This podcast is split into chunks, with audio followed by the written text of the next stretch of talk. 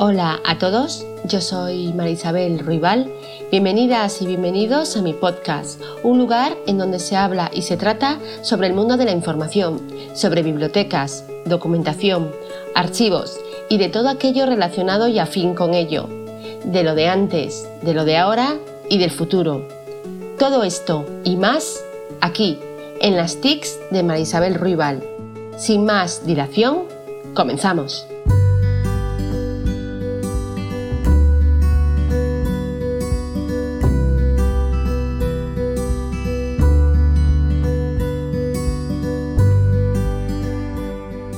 En este podcast hablaré sobre el expediente electrónico y la importancia de la digitalización de documentos.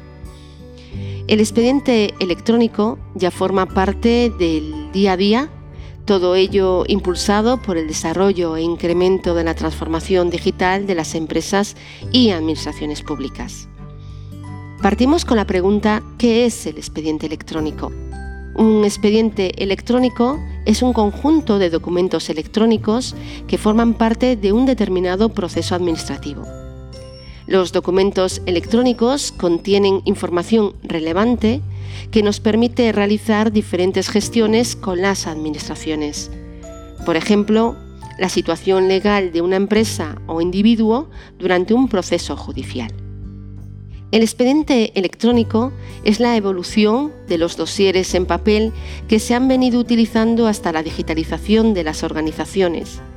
El proceso de tramitación de este tipo de documentos es similar, pero en lugar de hacerlo en papel, se desarrolla todo de forma digital, incluyendo elementos como sellos o firmas, que ahora se hacen directamente con el ordenador sin que pierda por ello su validez legal y de manera completamente segura.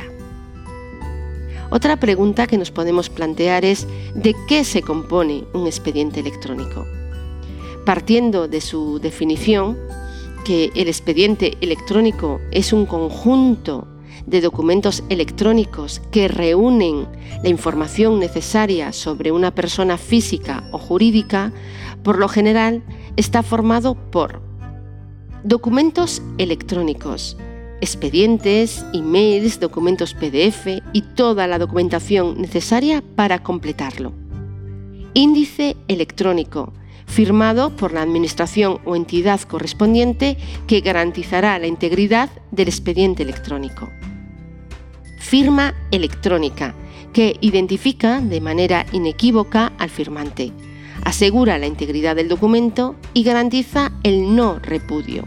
Quiere decir que el firmante no puede negar que efectivamente ha firmado el documento. Metadatos obligatorios. Huella digital, sello electrónico y todos los códigos que sirvan para identificar el origen y las características del documento. Otro aspecto a destacar son las ventajas que nos ofrece el expediente electrónico. El proceso de digitalización de los documentos, pese a ser complejo y requerir de una gran coordinación entre las diferentes administraciones, ofrece una serie de ventajas destacables para los usuarios y las organizaciones. Los enumero a continuación. Trámites descentralizados quiere decir que no es necesaria la presencia física de la persona para realizar un trámite, ya que la documentación electrónica puede ser consultada de manera online, con lo que se agilizan mucho las tareas y permite comprobar en tiempo real cualquier dato que sea necesario o que se necesite. La documentación puede aportarse en un registro o ventanilla única sin tener que desplazarse a una localización concreta. Una segunda ventaja serían los expedientes con validez legal. Gracias a tecnologías como el cifrado de los datos y las firmas electrónicas, un expediente electrónico tiene la misma validez que uno equivalente en papel. Una tercera ventaja sería la sencillez en la localización. Al estar todo clasificado y accesible, es muy sencillo buscar información de manera casi instantánea. Y por último, y no menos importante, es la seguridad Las limitaciones del papel extravío, deterioro, ilegibilidad, no existen en los expedientes electrónicos, que pueden ser copiados fielmente según la necesidad. No se extravían y es más cómodo para el ciudadano, ya que la información que tiene la Administración se puede consultar telemáticamente y no es necesario aportarla de nuevo. Por otra parte, en lo relativo a la importancia de la digitalización de documentos, me gustaría destacar que la aplicación de los expedientes electrónicos, sobre todo en las administraciones públicas, ha supuesto una evolución positiva en cuanto a la agilidad con que se tramitan los procedimientos, al no necesitar de un soporte físico que está limitado por sus propias características. Crear documentos electrónicos desde el principio no es complejo, pero en muchos casos el desafío está en conseguir transformar millones de dosieres en papel a un expediente electrónico igualmente válido para poder tener acceso a toda esa información desde un ordenador.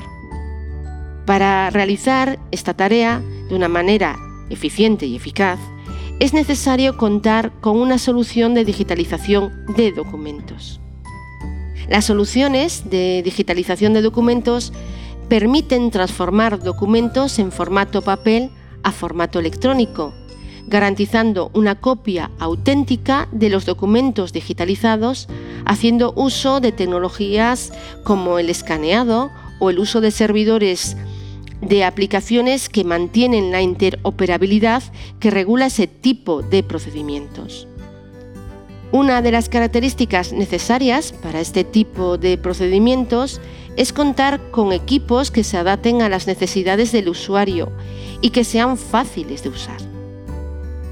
Teniendo esto en cuenta, estas soluciones se integran en sistemas complejos con el fin de evitar los errores del usuario y mediante herramientas de control y seguridad como pueden ser claves, códigos de barras, tarjetas NFC.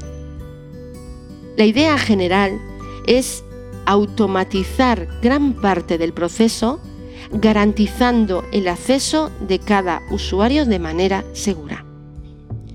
En muchas empresas y organizaciones se sigue contando con una gran cantidad de documentos en papel que precisan ser tramitados de manera electrónica. Por ello, es necesario contar con una solución de digitalización de documentos que sea sencilla y práctica a la vez y que garantice la seguridad y la eficacia durante el proceso. Con esto termino este podcast.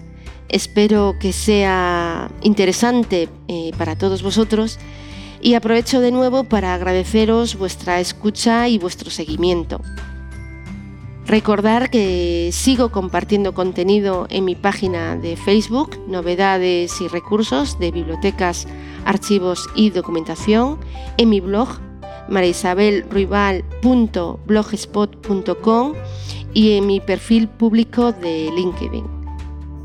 Sin más, me despido de vosotros hasta el próximo podcast. Hasta luego.